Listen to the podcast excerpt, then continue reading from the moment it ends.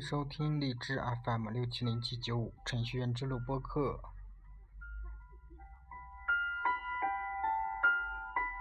那你现在听到我录制这期节目的时候呢，我已经在西藏了。今天是来的第一天，我是八月六号的时候从北京。本来是打算从北京到拉萨的，但是北京到拉萨没有火车票了，我就买了北京到西安的票，然后西安到拉萨的票。那北京到西安这块儿没有什么可说的，嗯，西安到拉萨的话，这一路上会有一个比较重要的，就是高原反应。在之前没去之前，我都了解过。我以为高原反应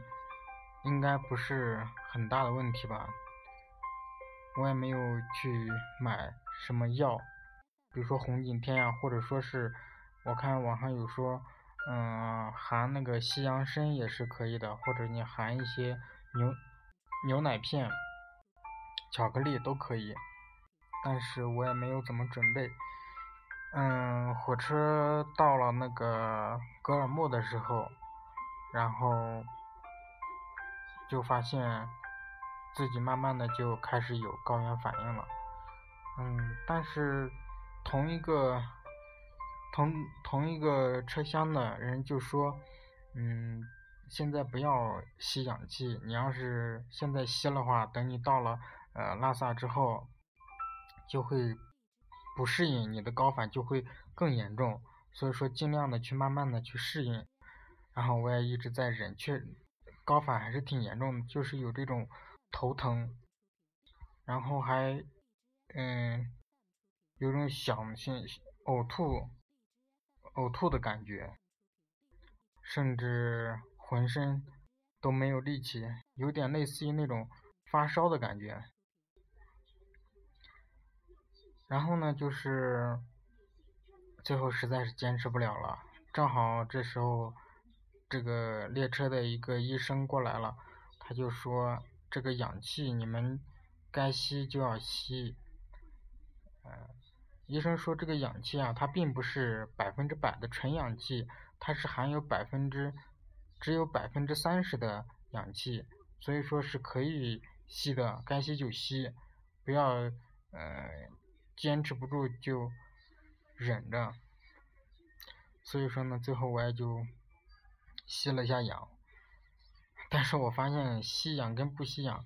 没有多大的关系，没有什么太大的嗯影响吧，反正也没有怎么缓解，就这么嗯一直这么坚持了。一天，整个白天，早上的时候就头特别疼，然后我也没有，哦，就吃了一顿早饭，然后中午和晚上也没有吃饭，这一天连零食也没有吃，吃不下去，而且还嗯感觉很难受，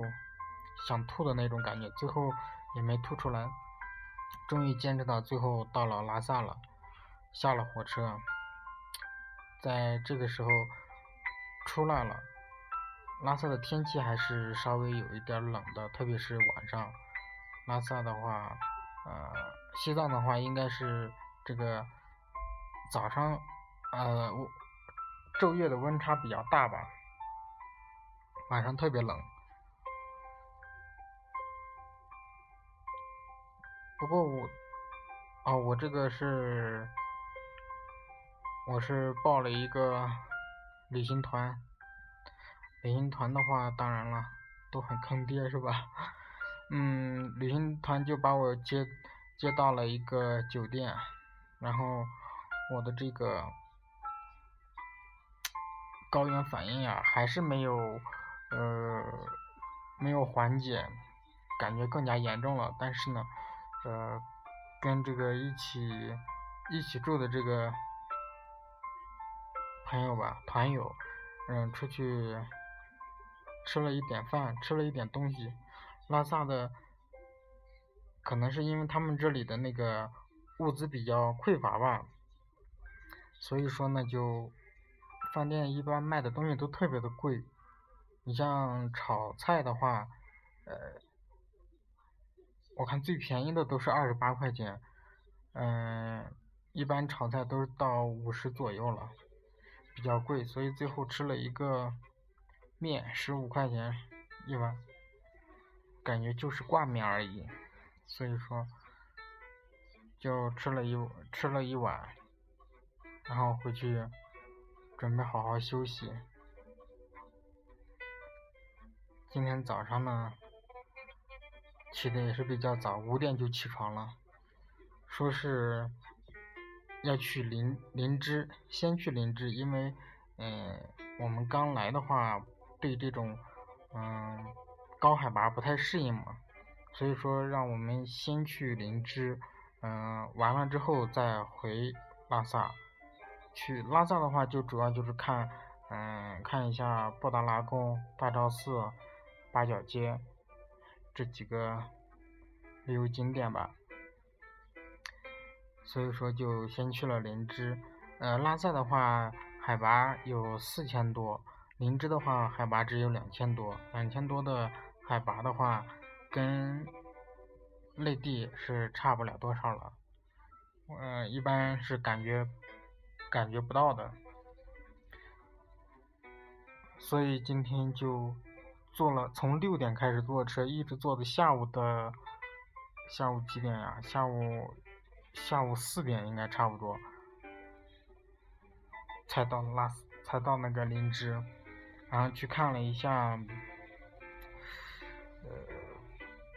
错木吉日，错木吉日湖，这个路也是比较颠的，好吧，这一天很。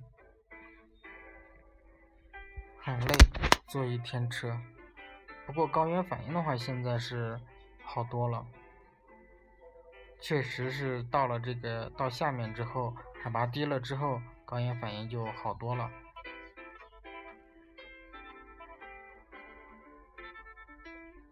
好吧，就这样吧。